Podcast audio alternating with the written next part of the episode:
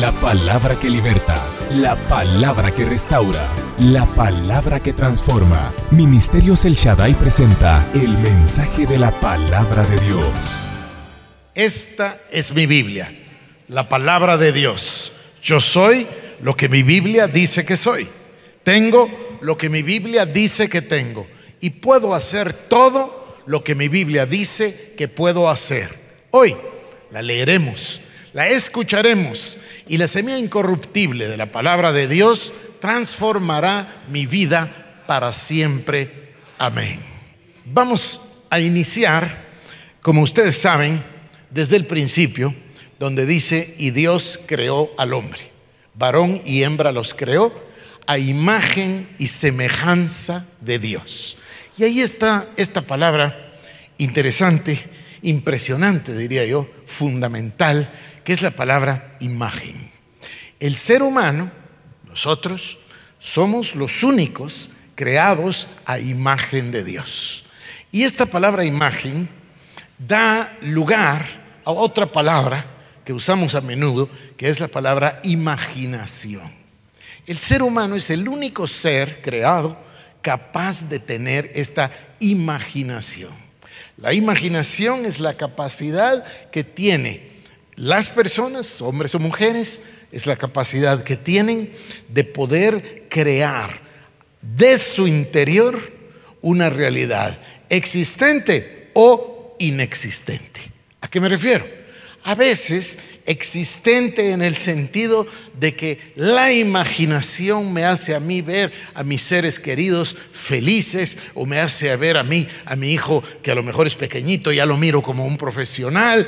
Esa es una cosa existente. Pero también existe la imaginación para cosas que no existen y que son creadas justamente adentro del ser humano que después las da a luz. Darlas a luz es una analogía, por supuesto, una metáfora, pero es una buena manera de decirlo. La persona imagina algo, imagina un producto, imagina un elemento, imagina algo que va a solucionar una necesidad y luego lo crea, lo genera. Por eso nosotros hablamos de la visión como la imagen de un futuro deseable. Siempre es deseable porque siempre es aspiracional una aspiración que tengo. Aspiro a ser sano, aspiro a ser libre, aspiro a ser feliz, aspiro a ser próspero, aspiro a ser un profesional, aspiro al matrimonio, aspiro a una familia, etc. Es aspiracional. Siempre es algo positivo, algo beneficioso, algo de bendición y es algo aspiracional. Bueno, el ser humano entonces tiene esta capacidad de imaginar. Luego pasamos al pasaje que es el más importante, proviene de Joel capítulo 2, pero nosotros lo vimos en el libro de Hechos, es el mismo pasaje. Cuando venga el Espíritu Santo y se derrame sobre toda carne, entonces tus hijos y tus hijas profetizarán. Tus ancianos soñarán sueños y tus jóvenes verán visiones. ¿Recuerdan ustedes el pasaje? Lo usamos como un pasaje fundamental, como un pasaje, como un cimiento de esta estructura que estamos creando. Y ese pasaje nos dice que el lenguaje que usa el Espíritu Santo consiste de visiones, sueños y o palabra profética. ¿Por qué dije yo? Porque bien puede ser una combinación de sueños y visión, o sueños y, palabra profética, o bien puede ser individual. Pero esto es el lenguaje del Espíritu Santo. Sueños, visiones y la palabra profética. Cuando yo tengo, y así, este fue el centro del mensaje de la semana anterior acá, el miércoles, ¿cómo obtengo una visión? Bueno, la contestación es muy simple. Si el lenguaje del Espíritu Santo consiste de sueños, visiones y palabra profética, ¿cómo voy a obtener la visión? Pues la respuesta es muy simple, ¿verdad? Con tener comunión o compañerismo con el Espíritu Santo. Cuando yo paso tiempo con el Espíritu Santo, el Espíritu Santo va a hablar a mi vida, va a hablar a mi corazón, como me gusta el pasaje de Job que dice que Dios nos habla por lo menos dos veces diarias. Entonces me, gusta mucho eso. Dios está dispuesto a hablarme, Dios está dispuesto a bendecirme, Dios quiere hacerlo, de hecho Dios lo hace. Y yo entonces lo recibo. ¿Cómo lo recibo? Con el lenguaje del Espíritu Santo. Una visión, un sueño, una palabra profética. Este mensaje, queridos hermanos, no me canso de repetirlo, no es algo que podamos decir, ya aprendí. No, es algo que tenemos nosotros que practicar toda nuestra vida. Es uh, divertido como lo... No, no, tal vez no es divertida la palabra, pero es, me entusiasma muchísimo, me gusta a mí muchísimo como el doctor Cho, después de tantos años de ministerio, que ya son 50, 60 años de ministerio, dice, todos los días me levanto y vivo por los sueños y las visiones, porque se vuelve una manera de vivir en mi comunión con el Espíritu Santo recibo una visión. Esa visión me impregna a mí de fe, de energía, me da, me da fuerzas, me llena de fe, me llena de entusiasmo. Que por cierto es otra palabra maravillosa, ¿verdad? ¿Saben ustedes qué quiere decir entusiasmo? Entusiasmo está formado por tres palabras. En de adentro, teos de Dios y siasmo de llenos. El que tiene entusiasmo es porque está lleno de Dios adentro. Qué palabra más linda, ¿no? Entonces, Dios nos llena de entusiasmo, nos llena de fe, nos da la energía, nos da la fuerza. Y decía yo la semana anterior, la visión trae una provisión. Bueno, creo que esto basta como resumen. Ahora vamos al siguiente concepto. La muerte de la visión. Este es un principio y tenemos que entenderlo porque sucede. Lo vemos en la Biblia ejemplificado en los patriarcas, lo vemos ejemplificado y descrito como un principio por nuestro Señor Jesucristo, lo vivió nuestro Señor Jesucristo. En fin, tenemos que entender este concepto, porque lejos de desanimarnos, nos va a llenar de fe y de entusiasmo.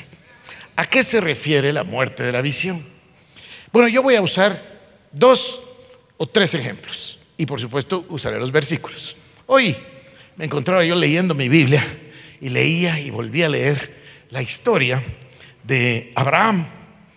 Como ustedes lo han leído en el libro de Génesis, cómo Dios le llama y le dice, vete de tu tierra, vete de tu casa, vete de tu parentela, vete a la tierra que yo te mostraré.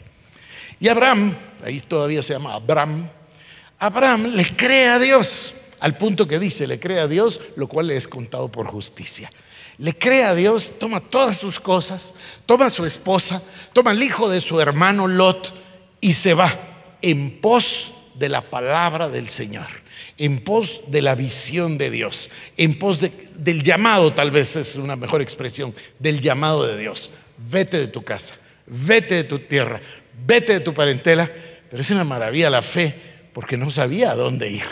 Dios le dijo a la tierra que yo te mostraré. Y entonces se va en pos de Dios o en pos de la voz de Dios y tiene 75 años, dice el relato bíblico. Entonces Dios le hace una promesa y le dice, yo te bendeciré y yo te haré padre de naciones y, les bendeciré a través de ti. Y él, eh, supongo que él se lo debe haber preguntado, no lo dice el relato bíblico en ese pasaje particular, pero él no tenía hijos y tenía 75 años. Sara también era una señora de la edad de él. Y, no solo eh, no tenían hijos, sino que Sara era estéril. Entonces, sin duda que esa palabra de inmensa esperanza, de gran bendición, llena de fe, pero, pero una palabra muy fuerte, yo te voy a dar descendencia.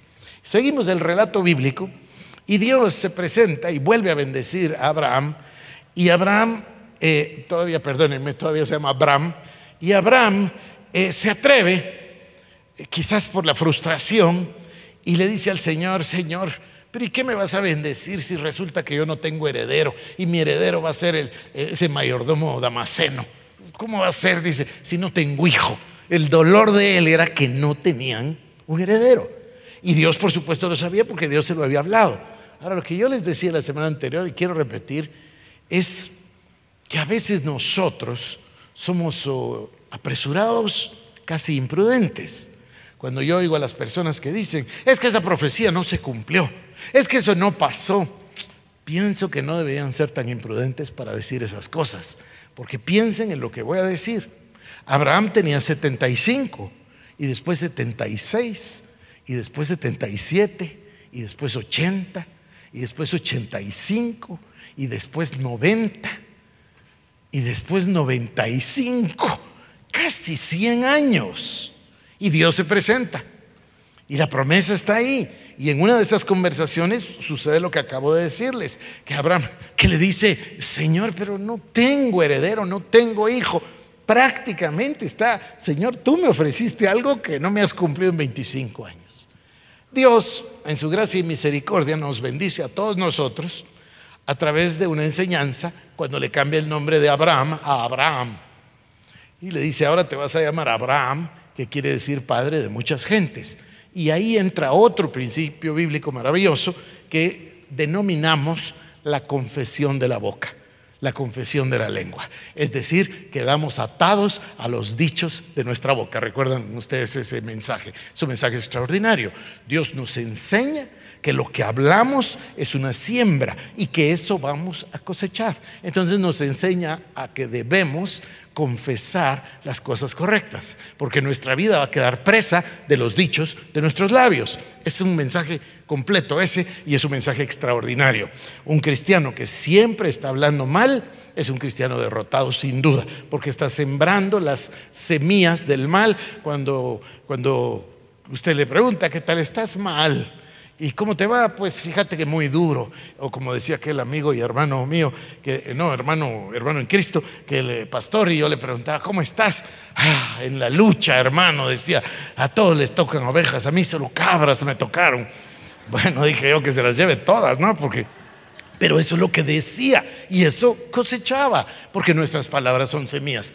Basta hasta ahí. Pero Dios usa esta coyuntura para darnos ese gran mensaje el mensaje de la confesión de la boca. Y lo hace práctico en la vida de Abraham. Ya no vas a ser Abraham, ahora vas a ser Abraham, padre de muchas gentes. Ustedes recuerdan que el Señor visita a Abraham y a Sara y ustedes recuerdan que va camino de Sodoma y se ríe Sara, ¿y cómo voy yo a concebir? Y el Señor le dice, te reíste, ¿verdad? Pero vas a concebir. No, no me reí. Claro que te reíste, le dijo, ¿verdad? Y Dios le dice, voy a regresar y en el tiempo vas a dar a luz un bebé y da a luz, en efecto, a, Isaac. Ahora, ¿qué pasó del año 75 al año 99? 24 años donde no sucedió lo que esperaba Abraham. Porque Abraham, cuando Dios le dijo, te voy a dar un hijo, él debe haber pensado mañana en la mañana, ¿no? Así somos o no. Pero después de tantos años, ¿Qué sucedió? De hecho, la Biblia dice, su cuerpo estaba ya como muerto, así dice. O sea, se murió la visión. Nos da tentación a nosotros de pensar que se murió la visión. No pasó, no sucedió. Yo he aprendido a hablar, yo no digo así. Yo siempre digo, no ha sucedido, que es muy diferente.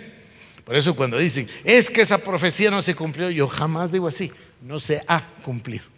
Fíjense ustedes que yo estoy muy interesado en una cosa particular que no les cuento, que el Señor me dio una profecía a través de Cindy Jacobs en el mes de diciembre del año 1997.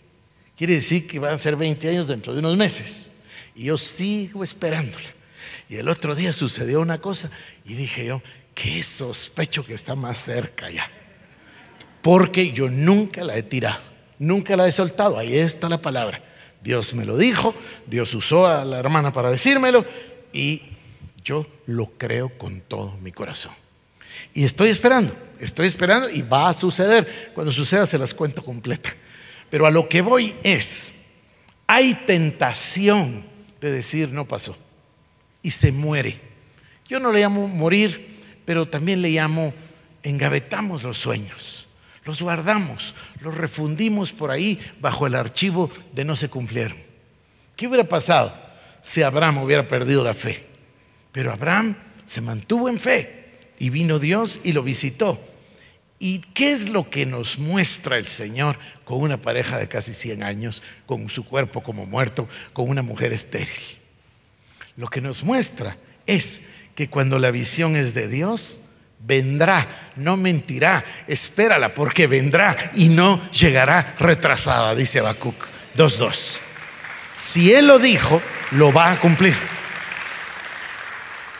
Pero aquí hay un principio y el principio tiene que ver con eh, el Señor Jesucristo. Está contentísima Sara, Saraí, está contentísimo Abraham, por supuesto Isaac, y empieza a crecer el niño. Y entonces Dios decide probar su corazón. Y le habla a Abraham y le dice, Abraham, ven, vas a ir y me vas a ofrecer un sacrificio. Y me vas a ofrecer a Isaac, al hijo de la promesa. Y va Abraham con Isaac, con la leña para el sacrificio, el fuego, el cuchillo y dos empleados. Cuando mira el monte, dice que se queden los empleados, vamos a ir a adorar, ya regresaremos, dice, y se va solo con Isaac.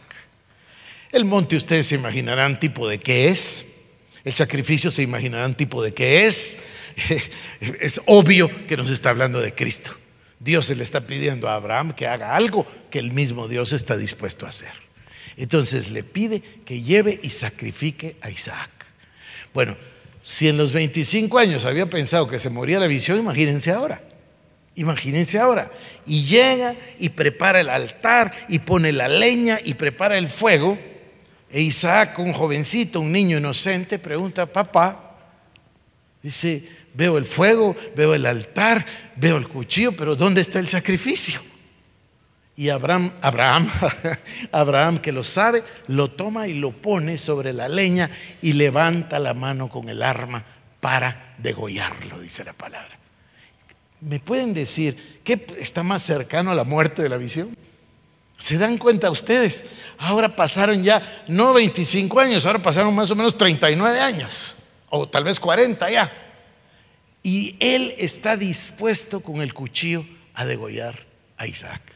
Por supuesto, Dios lo detiene y Dios le dice, ya vi tu corazón y le provee de un sacrificio. Recuerdan que se encuentra un, animal ahí eh, que se quedó trabado en la maleza y les sirve para ofrecerlo. Ahora, escuchen lo que voy a decir. Él está enseñándonos este principio de la muerte de la visión. Si la visión es de Dios, va a resucitar. Y el Señor no solo da el ejemplo de que Él le dio a Isaac, que Isaac es un, es un milagro, es exactamente un milagro, algo sobrenatural, dado a una pareja de casi 100 años. Es una cosa milagrosa, sobrenatural. Y Dios ahora le llama a sacrificar a su hijo, sabiendo Dios que Él sí va a llevar a su hijo al monte y que sí va a morir, porque si no muere, y aquí vamos ahora al Evangelio según San Juan. Recuerden que dijimos vamos a leer y vamos a escuchar, pues ahora leamos. Venga conmigo. Evangelio según San Juan, capítulo número 12. Y entonces Jesucristo dice, verso 23, Jesús les respondió diciendo, ha llegado la hora para que el Hijo del Hombre sea glorificado. Aquí viene el principio, verso 24. De cierto, de cierto os digo, que si el grano de trigo no cae en la tierra y muere, queda solo, pero si muere, lleva mucho fruto. Ahora, por favor, sígame un instante pensando. Jesús en persona está definiendo el principio. Si el grano no cae a tierra y muere, queda solo. Pensemos en un maíz. Un maíz en nuestra mano, ¿de qué sirve? No sirve de mucho, se queda solo. Pero si el maíz, esa semilla, va a la tierra, muere. Pero cuando muere, lleva mucho fruto. Porque va a generarnos una planta y nos va a generar muchísimos maíces. Entonces, el Señor está enseñándole a Abraham que le vaya a sacrificar a Isaac para probar su fe. Es un tema. Pero el Señor sabe que si la visión muere, entonces lo que resucita es sobrenatural y no lleva fruto, lleva mucho fruto. Entonces, aquí hay un principio. Dice el Señor, si el grano no cae a tierra y muere, queda solo. Pero si cae a tierra y muere, lleva mucho fruto. Y eso pasa con la visión. Nosotros tenemos una visión y a veces llegamos al límite total de nuestras fuerzas. Se acabó ya no podemos hacer nada más. Podemos nosotros luchar, llorar, orar, ayunar, interceder, pedirle a los hermanos oración, todo lo que sabemos hacer. Pero llega un instante en que estamos solos nosotros en nuestro corazón con el Espíritu Santo. No con nuestra esposa, no con nuestros hijos, no con nuestros padres, solos. Un instante donde nos quedamos solos y solo tenemos la semilla de la visión que creemos que está muerta. Y solo el poder de Dios la hace resucitar. Tenemos que entender que muchas veces es imprescindible que muera la visión humana para que pueda renacer una visión espiritual. A ver, el Señor Dios Todopoderoso se encarna y nace de una virgen y habita con nosotros, pues no con nosotros, pero habita con, en la tierra por 33 años. Y el Señor Jesucristo muere. Ahora imaginen ustedes a Juan a Pedro, a María Magdalena, a Tomás, a Andrés. Imaginen ustedes a los 12, a los 70, a los 120. Imaginen ustedes a los 500, o a todos los que habían vivido con Jesús. Verle colgado en la cruz, esperando a que bajen ángeles del cielo, a que haya una tormenta, que pase algo. Y no pasa, sino que al contrario, el Señor expira y muere. No hay un mejor ejemplo de la muerte de la visión. Pero no habría cuerpo místico de Cristo. No habría iglesia, no habría novia, no habría esposa del Cordero y no habría reino por los siglos de los siglos si no hubiera habido ese, ese momento. El Señor muere para resucitar y resucita y nos salva a todos nosotros y a cuantos millones de personas a través de los siglos.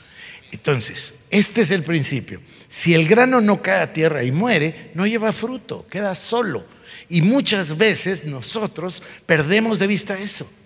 Perdimos nuestra empresa, perdimos nuestra práctica, perdimos nuestro dinero, perdimos nuestro tiempo y perdimos lo que sea. Hicimos un gran esfuerzo y parece que todo se murió.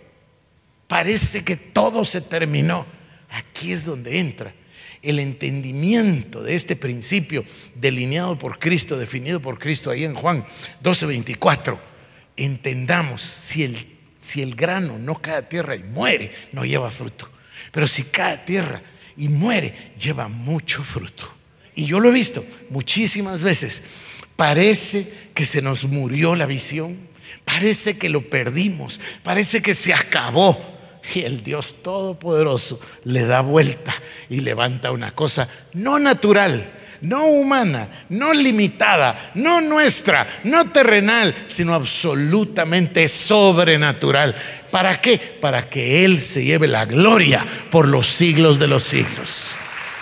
Es algo emocionante. Entonces, yo tengo que decidir. Yo tengo que decidir quiero vivir una vida natural donde todo lo que yo aspire y todo lo que yo haga y todo lo que yo crea sea por mis propias fuerzas. O prefiero aprender a llegar al límite de mis fuerzas y que sea Él el que se glorifica delante de nosotros. Este principio, fíjense ustedes que lo que yo estoy tratando de transmitirles, vuelvo a, decirlo, no, no es un mensaje de memorizar, es una vivencia. Es una cosa que puede cambiar nuestras vidas, que puede verdaderamente modificar nuestro futuro. Las personas dicen, no pasó, no va a pasar, se perdió, te engañaron y usan muchas expresiones. Habemos otros que creemos que el Señor tiene su tiempo, que no es necesariamente nuestro tiempo y que esperamos en fe porque dice que la visión vendrá, no mentirá. Espérala, porque sin duda vendrá y no llegará retrasada. Ese pasaje es maravilloso y por eso nos invita a escribirla, a declararla en tablas, para que el que la lea pueda correr con ella. Lo podemos ver en nuestro espíritu y ver en nuestro corazón antes de verlo en el mundo físico. Ese es el principio de la visión. Primero lo vemos en nuestro corazón, después lo damos a luz y va a manifestarse en el mundo terrenal. Así son las cosas. Lo hemos vivido nosotros como congregación por ya décadas. Y Dios no sabe fallar. Dios no es hombre para que mienta, ni es hijo de hombre para que se arrepienta. Si Él lo dijo, Él lo va a hacer. Y esto lo quiere hacer en la vida de cada uno de nosotros. Hemos aprendido entonces que el Espíritu Santo tiene un lenguaje. Que si yo paso tiempo con el Espíritu Santo, sea en oración, en adoración, en meditación, en la lectura de la palabra, etcétera, etcétera, etcétera. Si yo paso tiempo con el Espíritu Santo, si paso tiempo con el Señor, va a ser muy fácil que yo sea lleno de la palabra de Dios y vengan a mí visiones, sueños y palabra profética. Y voy a aprender a vivir en fe. Y voy a aprender a vivir de victoria en victoria, de gloria en gloria, de triunfo en triunfo. Entonces, Dios va a usar el lenguaje del Espíritu Santo para impregnar a mi corazón de sueños, visiones o palabra profética. Esto va a energizar mi ser, porque junto con la visión viene la provisión y vamos nosotros a aprender a vivir en esa dimensión de los sueños y las visiones. Luego aprendimos también que en proporción directa al tiempo que yo paso con la visión, apresuro su realización. ¿A qué me refiero? Pues fíjese, hermano, que yo sí tuve una visión allá por el año 2002, pero no me acuerdo bien. No pasó mucho, ¿no? Si yo abrazo la visión, paso tiempo con la visión, agradezco a Dios, lo alabo, le bendigo, le doy gracias, paso tiempo con la visión, voy a apresurar su realización. Eso así es. Luego, aprendimos hoy el principio de la muerte de la visión. Puede ser que no sea en nuestro tiempo. Puede ser como esa palabra profética de hace ya casi 20 años. Pero la estoy esperando como que fuera ayer. La palabra fue muy clara, fue muy definida y yo sé que va a venir. Entonces lo estoy esperando. Va a llegar su momento y se va a manifestar. No voy a perderlo. Lo más que pasa en algunos casos es que hay gente que guardó sus sueños y yo estoy orando por ustedes para que todos los sueños les sean recordados por el Espíritu Santo y vuelvan a salir de la gaveta y sean desempolvados y que ustedes sean llenos de sueños y visiones y que Dios les recuerde las grandes promesas que Él les ha hecho a cada uno de ustedes. Palabras de profecía, palabras de bendición, promesas de Dios, sueños, que todo nos venga a la memoria, porque Dios lo quiere realizar en nuestras vidas. Y si nosotros llegamos al tope de nuestras fuerzas, como lo estaba Abraham y Sara, si llegamos al tope de nuestras fuerzas, porque no pudimos como seres humanos, yo quiero que sepamos o quiero recordarles que Él lo que quiere hacer es que el producto de la visión no sea humano, ni terrenal, ni provenga de nuestras fuerzas, sino que sea sobrenatural. Yo puedo tener un gran éxito y voy a estar contento. Fíjense que yo hice esto y lo logré y me esforcé y qué bueno soy. Está bien, pero no es mucho mejor ver un milagro de Dios. Es mucho mejor un milagro de Dios que me dice que mi Señor está vivo, que mi Señor me ama, que mi Señor me bendice, que mi Señor me está esperando y que mi Señor me quiere viviendo una vida de milagros permanentemente. Eso es lo que necesitamos. Entonces, decía el pastor Austin hace tantos años, decía, es mucho mejor apuntar alto y fallar que apuntar bajito y darle. Es decir, que nuestras visiones sean grandes, hermanos. Yo a veces tengo unas visiones y dice, bueno, Cecilia ya no se asusta a estas alturas de la vida, antes se asustaba y decía, ¿por qué tan grande? Pues es para que sea imposible. Porque si es imposible, solo Dios va a ser glorificado, porque para Él nada hay imposible. Con Dios todas las cosas son posibles, ¿no es cierto? Entonces, vamos a orar todos juntos, hermanos. Y si usted ah, quiere, ore en el Espíritu, hable con el Señor. Gracias, Padre. Te bendecimos, oh Dios Todopoderoso. Te alabamos, te glorificamos, te damos gracias. Y te pedimos hoy, mi Señor, que tú traigas a la mente y al corazón de cada uno de nosotros cada una de las bendiciones, promesas, palabras de profecía, sueños, visiones que nos has dado a, través del tiempo, oh Dios. Padre, tú las hablaste, tú las pusiste en nuestros corazones, tú lo depositaste en nuestro espíritu con el objetivo, Señor, de bendecirnos. Hoy venimos delante de ti Y venimos, Señor, a reprender al diablo que ha hecho, Padre, que nosotros lo dejemos, que ha hecho que lo olvidemos, que ha hecho que los abandonemos. No, Señor. Hoy retomamos la visión de Dios en nuestro corazón. Hoy retomamos cada uno de los sueños de Dios en nuestro corazón. Y Padre, te pedimos que nos ministres hoy, Señor, durante toda la noche que ministres a nuestro corazón, que ministres a nuestro espíritu y que tú, Señor, nos recuerdes esos sueños, esas visiones, esas palabras de bendición que tú has tenido sobre nuestras vidas. Padre, no vamos a renunciar a las visiones, todo lo contrario, Señor, vamos a esperar con fe que tú, mi Dios, hagas un milagro en la vida de cada uno de nosotros. Oramos en el nombre de Jesús. Amén Amén, amén. Gloria al Señor Jesucristo. Nuestra oración es que este mensaje haya sido de bendición para tu vida. Ministerios El Shaddai presentó el mensaje de la palabra de Dios. Para más información acerca de nuestros ministerios, comunícate al 2326-5151 o visita nuestra página www.elshaddai.net.